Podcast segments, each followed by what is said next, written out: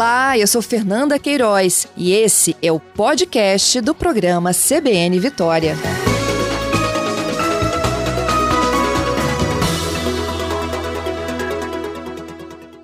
Juliano, Cleonara, sejam bem-vindos. Obrigada por aceitarem o nosso convite. Obrigada, Fernanda. Eu que agradeço a oportunidade de estar aqui. Juliano? Bom dia, Fernanda. Bom dia, Cleonara. Todos os ouvintes. É um prazer estar aqui novamente. Bom dia, Juliana. Olha, se nós aqui no jornalismo já recebemos inúmeras perguntas da audiência, pais aflitos com esta mudança, eu imagino vocês que estão aí na linha de frente, né, na educação. Contem para mim o que mais os pais perguntam e os alunos perguntam sobre esse novo ensino médio.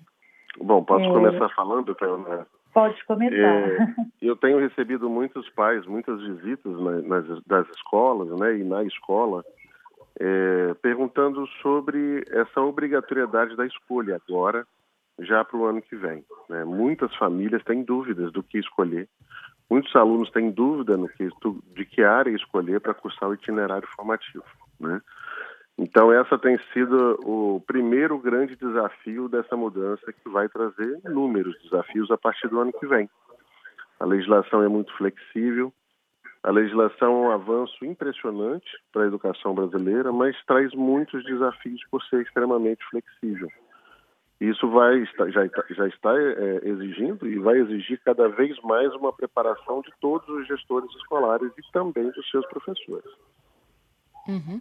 Juliano, como não é ainda obrigatório para todo mundo em 2022 e sim em 2023, quem começar efetivamente escolhendo a sua linha em 2022 é um teste drive ou já está valendo? Então, Fernanda, é, essa organização que você cita é do Estado do Espírito Santo. Não é a mesma em todos os estados do Brasil. Uh, a lógica que o Estado do Espírito Santo e outros estados do Brasil fizeram foi retardar a entrada dos itinerários formativos em, em relação uma oferta real. Né? Você faz a escolha agora e você pode mudar para 2023 começar a cursar essas disciplinas específicas. Uh, em outros estados, não, existe uma distribuição linear. E nas escolas particulares, praticamente sem exceção, todos já começam no ano que vem a cursar essa área específica. Né? Então, assim, existe hoje já uma, um grande número de pessoas que têm que fazer essa escolha para já começar em fevereiro estudar uma nova área. Né? No Espírito Santo, ao jogar essa escolha mais para frente, na verdade não a escolha, mas a, a implantação, a execução, né, a oferta da, do, do itinerário formativo, isso dá um ano de avaliação, de estruturação do projeto de vida de forma interessante. Ao mesmo tempo, vai na minha opinião apenas, contra o que a legislação propõe. Que a grande mudança né, do ensino médio, que é essa entrada do formativo, foi, veio como, com o objetivo de tornar o ensino médio mais atra, atraente, mais atrativo e reduzir a evasão escolar na escola pública, principalmente, que historicamente ela é em torno de um sexto dos alunos que ingressam no ensino médio na primeira série já são potenciais é, é, candidatos à evasão escolar. Essa evasão é de um sexto deles na primeira.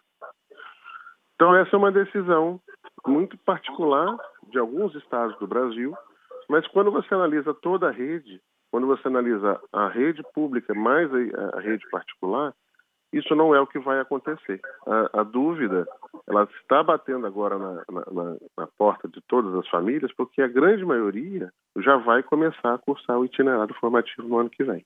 Professora? Então, é, Fernanda, acho que é interessante né, essa questão, né, e é uma preocupação muito legítima realmente das famílias, porque impõe uma mudança considerável de mudanças, né, é, nesse processo de organização da própria família. É, o, no Estado do Espírito Santo, é, a reforma do ensino médio, ela, ela pode realmente, né, ela vai assumir vários contornos. A rede privada, ela tem uma, uma, uma flexibilidade, né? o Conselho Estadual de Educação, por exemplo, ele aprovou é, algumas diretrizes e aprovou o currículo para a rede estadual. Para a rede privada, existem diretrizes, né, uma vez que a, um dos princípios da reforma é a flexibilidade, como o Juliano tão bem pontuou, ela permite muitas flexibilizações, né? E a escolha vai depender muito do projeto é, pedagógico, do projeto político-pedagógico que a escola vai construir para a oferta desses itinerários. Né? A rede estadual tem uma organização própria, a rede privada ela terá ainda a possibilidade de escolha de um itinerário é, desde o primeiro ano, é, de uma forma sequencial, e também a, a, a opção da escolha, como o próprio é, Juliano colocou, é, que se iniciará a partir do segundo ano. É, a questão de se postergar para o segundo ano parece-me que foi uma via é, eleita para que é, se desse condições ainda das pessoas se apropriarem melhor dessa organização curricular que mexe consideravelmente, inclusive com o tempo de permanência. É, essa é uma, é uma grande preocupação. É, a preocupação com relação, é, eu penso, dessa escolha ainda tem uma outra preocupação que eu penso que antecede, se vai ser no primeiro ano ou se vai ser no segundo ano, que é a questão da própria capacidade que cada escola tem para ofertar itinerários que possam efetivamente responder é, a, a possibilidade de escolhas. Porque, a depender, a gente sabe que tem escolas de pequeno porte que o máximo que ela vai dar conta é de ofertar dois itinerários, e isso limita a oferta, né, a, a opção de escolha.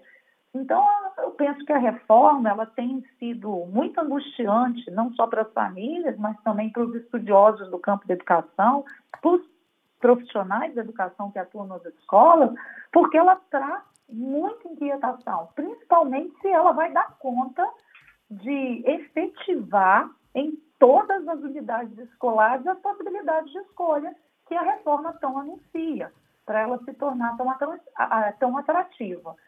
Então, ela, nós estamos num momento de muita angústia, de muita incerteza, que vai depender muito dessa organicidade, dessa elaboração, dessa produção, dessa organização curricular. Porque a gente sabe que as escolas elas têm capacidades diferentes. É, e essa reforma é uma reforma que traz um, um um impacto muito grande para a capacidade financeira, capacidade técnica, tecnológica, né, e profissional das escolas. É, mesmo que ela seja uma reforma de 2017, né, porque algumas pessoas também colocam assim, ah, mas ela já foi anunciada em 2017. Mesmo assim, é um tempo que nós tivemos pandemia, nós tivemos uma série de intervenientes ali que perpassaram e exigiram da escola outras, outros direcionamentos e a reforma, para ser implementada, ela precisa ser efetivamente apropriada, né, adequadamente apropriada, para que as instituições deem conta de realmente fazer valer aquilo que a proposta anuncia, que é a flexibilização, o protagonismo. É, então, se você tem um modelo que já né, é, te imputa é, pelas condições é, de infraestrutura, pelas condições é, da rede, seja ela pública ou privada, a ter uma oferta limitada de itinerários, com certeza nós vamos ter comprometimento ali dessa, disso que é anunciado como oportunidade de escolha de itinerários. Então, é, as escolas, penso eu, que têm optado pelo itinerário desde o primeiro ano, são escolas que deram conta né, de trabalhar isso e de organizar uma proposta que talvez não se diferencie tanto daquilo que ela já vinha realizando, mas com uma outra organização, de forma a oportunizar, principalmente rede privada, que o ensino médio tem uma característica bem marcante, que é de preparar para o prosseguimento dos cursos de nível superior. Então, você tem aí, e a, a soma-se isso, né, Juliano, que a gente não pode deixar, toda a preocupação com o Enem, né, que é a porta Que já é pergunta de ouvinte, inclusive. O Enem já é, até, é pergunta de ouvinte aqui. Eu queria tentar ah. simular uma, uma, uma, hipótese aqui com vocês ao vivo. Okay. Por exemplo, né? Eu sou mãe de uma aluna do nono ano. Eu preciso de hum. definir entre a rematrícula no mesmo colégio, uma matrícula em um outro colégio para a chegada ao ensino médio.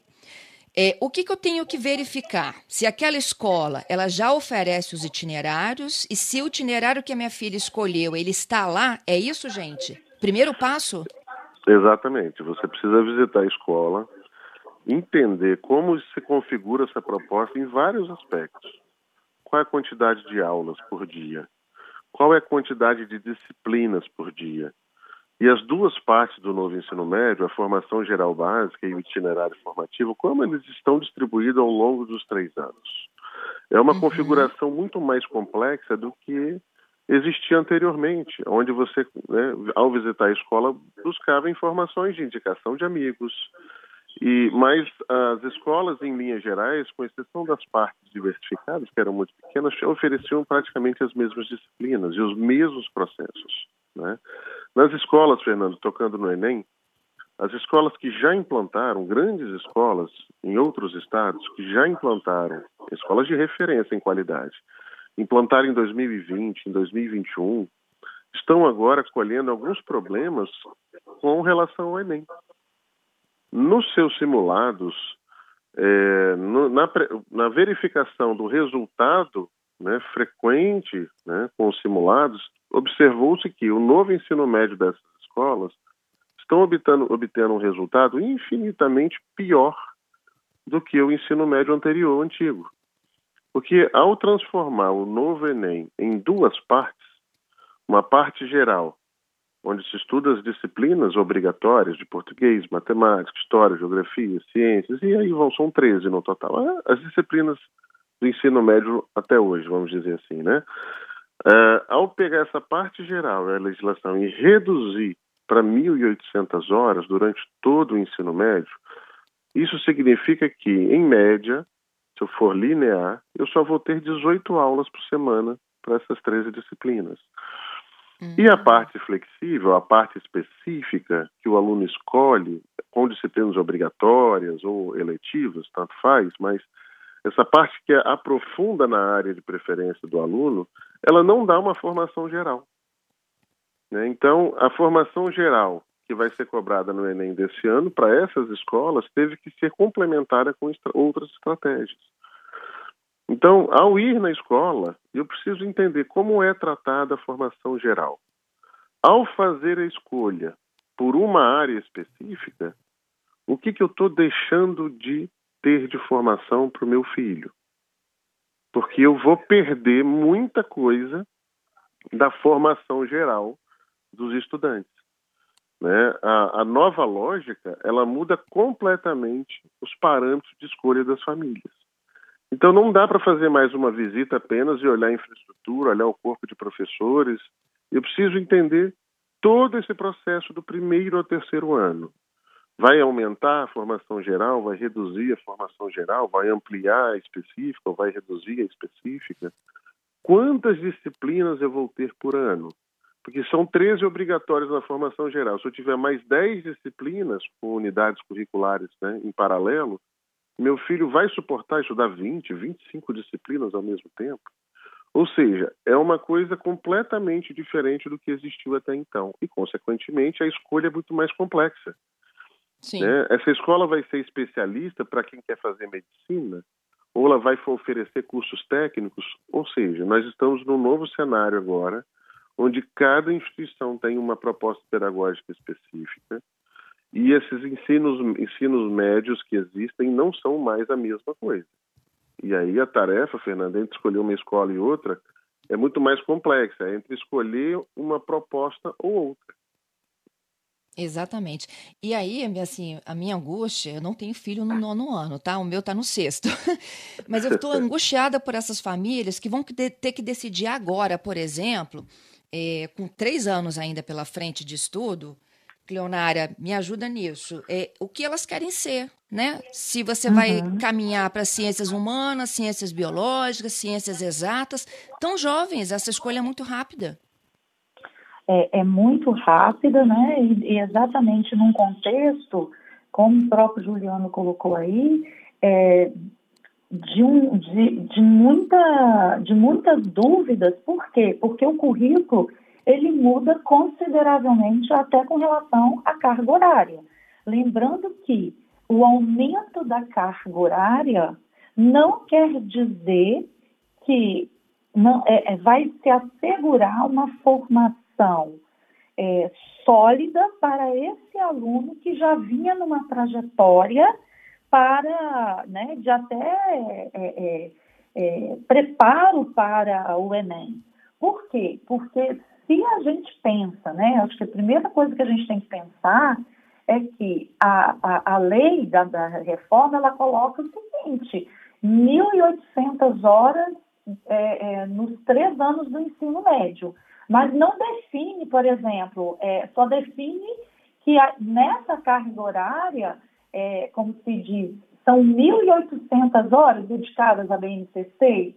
De que forma? Como que vai dar essa ampliação, né? É, é, a gente vai começar com 3 mil horas, né, que é o que coloca, mas o, o propósito é de chegar a 4.200 horas é, nos três anos, como é que fica isso? Então, parece que há uma redução. Na verdade, o aumento da carga horária não significa efetivamente pela reforma um aumento do trabalho em componentes curriculares que historicamente são imputados a ele o papel de assegurar uma formação plena do indivíduo. E uhum. sem falar que a própria flexibilização, isso interfere consideravelmente na escolha, por isso que é, o Juliano chama atenção, né? Como é que a família hoje não basta chegar na escola e escolher pela infraestrutura ou pelo corpo de profissionais, mas para dar conta de analisar se a organização desse currículo com essa carga horária é, prevista, ela oportunizará né, nos, seus arranjos curriculares, porque é, a reforma do ensino médio hoje, ela não, ela abre para que essa, para que o currículo não se realize somente em disciplinas, mas sim projetos, em arranjos curriculares. Então, as escolas podem lançar mão não apenas de disciplinas, né, como a gente, como a gente comumente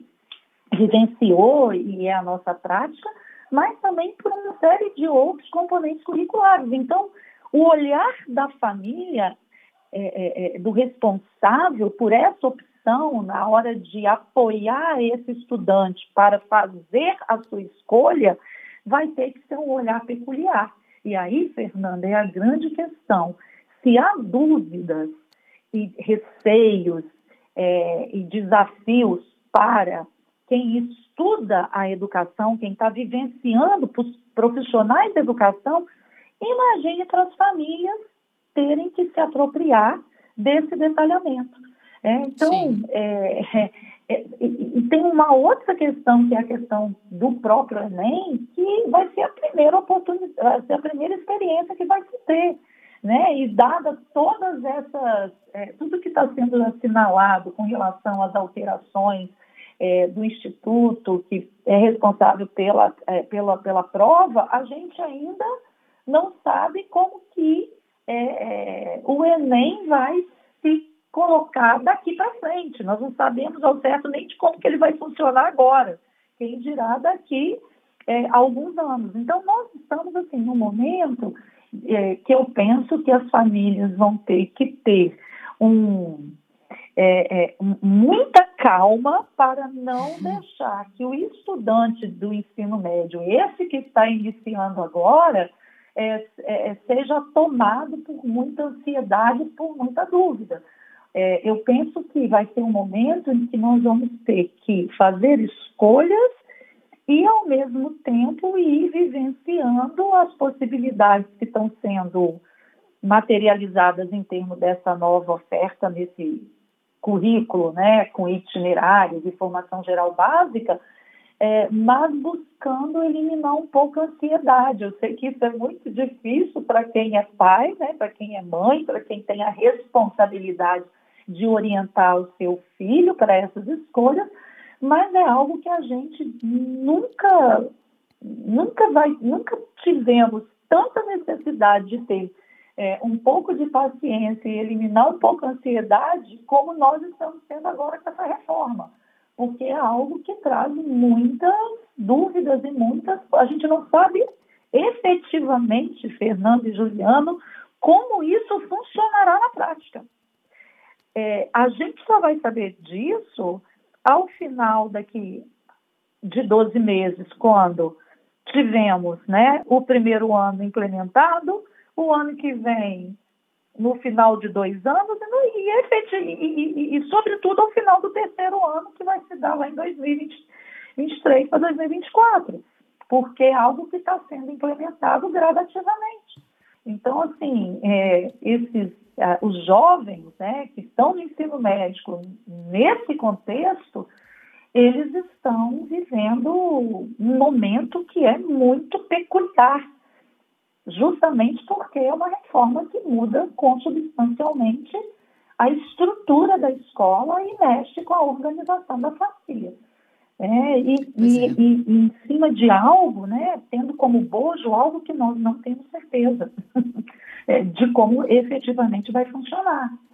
Né? Então, são tentativas, são construções. É, eu penso que foi uma reforma muito brusca, no sentido de que é, essa questão de oferta de itinerários, ela precisa levar, é, sobretudo, para ela ser bem implementada, as condições de oferta. E na educação brasileira, e aí se a gente pensa na educação pública, a gente sabe que historicamente nós temos muitos problemas. A pandemia escancarou vários problemas. Como que nós ainda precisamos melhorar né, a, a, a, nossa capacidade tecnológica. Né? Então, veja, é, é, a gente, a própria pandemia mostrou que a maioria das escolas no Brasil, hum, as públicas principalmente, não tem um aparato ainda de, um, de condições de ofertar é, um ensino tão flexível, tão aberto a tantas possibilidades, uhum. é, porque nós temos problemas históricos para resolver. Né? Problemas Leonara, de forma... Oi. Você e Juliano, Oi? fique comigo aqui na linha. Vou só para o repórter CBN e a gente continua esse debate. A gente está falando sobre ensino médio, desafios de pais, alunos e educadores já para esse ano de 2022. A gente volta em instantes. Ok.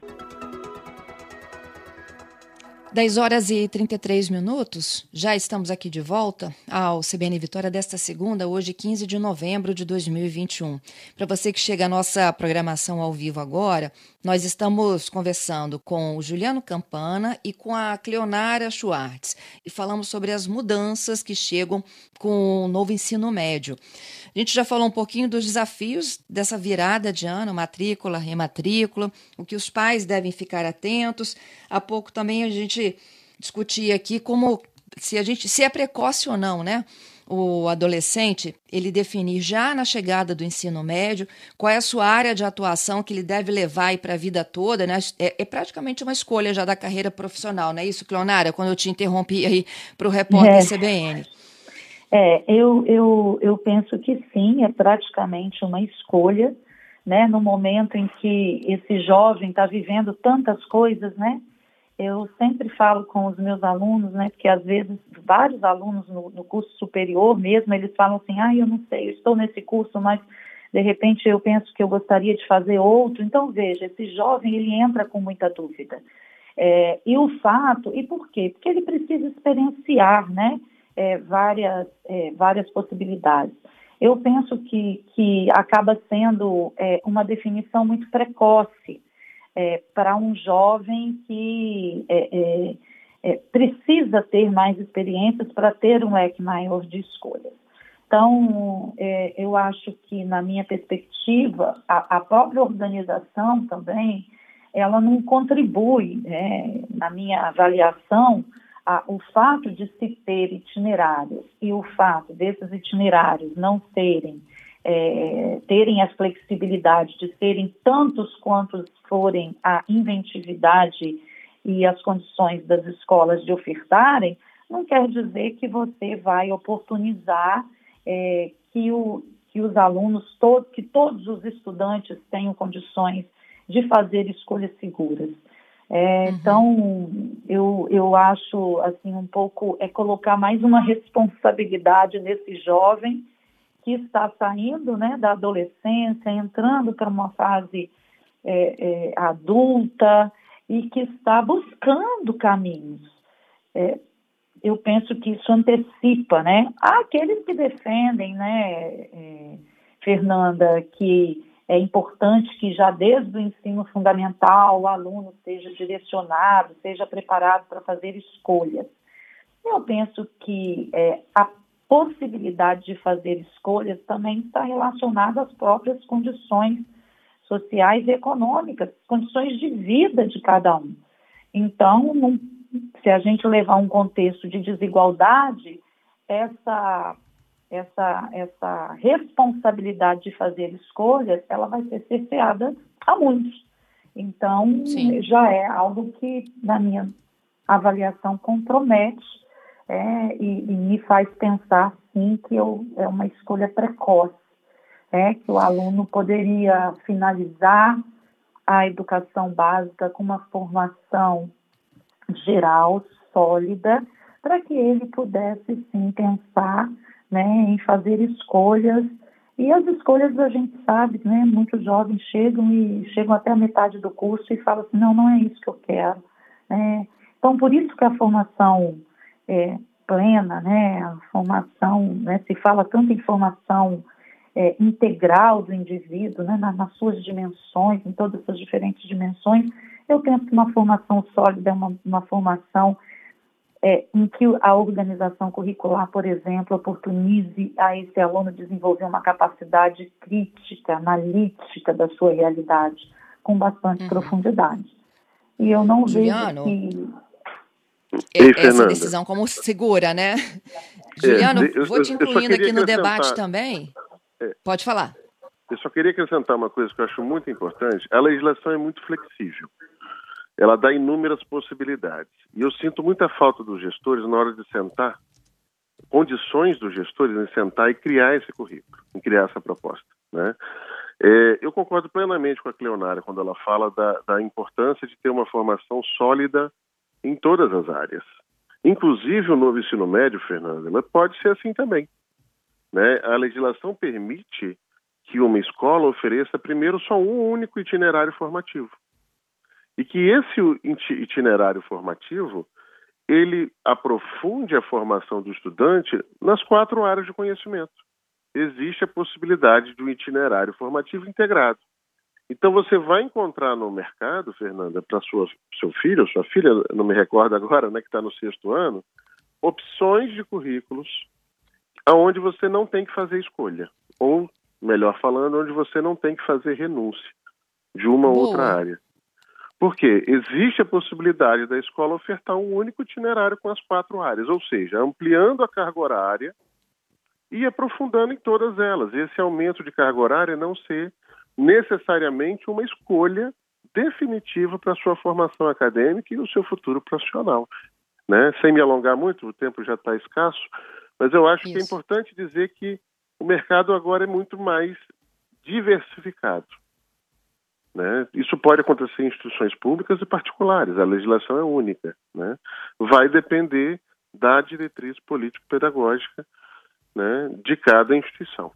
Tá ok? Mas existe A não também ser que você tenha em casa, Juliano, alguém que, a não ser que você tenha em casa, por exemplo, alguém que já tenha claramente na cabeça o que quer ser. Tipo, eu quero ser médica, então eu vou investir nessa área das ciências biológicas. Mas essa é uma decisão estratégica, Fernanda. Assim, é, eu vou aprofundar em todas, inclusive nessa.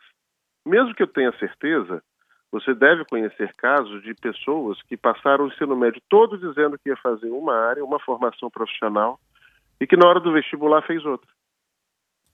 Né? Essa liberdade de mudar de área, ela é uma liberdade que é perdida quando você faz opção só por uma área com 14 para 15 anos.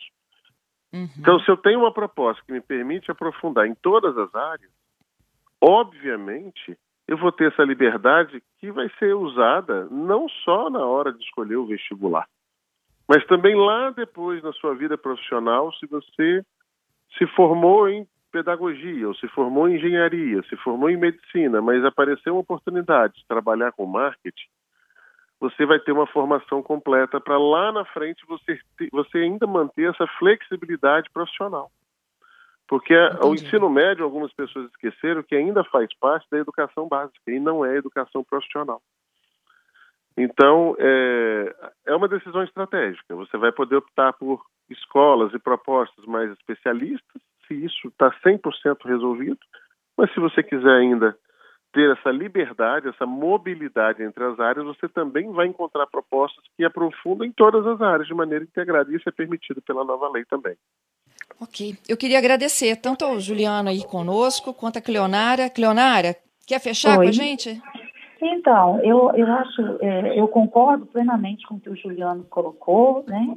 E eu penso que essa é uma informação importante para as famílias, né? É, de é, que tem as condições de fazer essas escolas, de fazer escolhas, porque eu também penso que há possibilidade, sim, para a organização de um currículo, é, Fernando e Juliano, que ofereça que os aprofundamentos realmente sejam aprofundamentos em todas as áreas de conhecimento. É, e para isso a escola ela teria que organizar né, e ter capacidade para ofertar essa organização com aprofundamento é, em todas as áreas de conhecimento, ou nas, nas, na, né, nas, nas grandes áreas de conhecimento. A grande questão, e que eu acho que é o complicador, é que nem todas as escolas têm essa. É, é, né? E aí vem, entra a possibilidade de escolha né? E por isso que eu também falo que essa possibilidade de escolha ela, é, ela vai ser é, oportunizada para alguns, mas não para todos. Então, por isso que é, os estudiosos do campo da educação têm levantado muitas angústias com relação ao ensino médio. Mas, no mais, eu queria agradecer imensamente a oportunidade de estar aqui com vocês. Eu é que agradeço a gentileza de vocês nesse feriado se colocarem à disposição aqui para conversar sobre esse novo ensino médio. Muito obrigada, viu? Obrigado, Fernando. Leonardo, obrigado, um abraço para você. Um Juliano, mais uma obrigada, vez, obrigada Juliano. pela participação. Um abraço, tchau, tchau. Um abraço.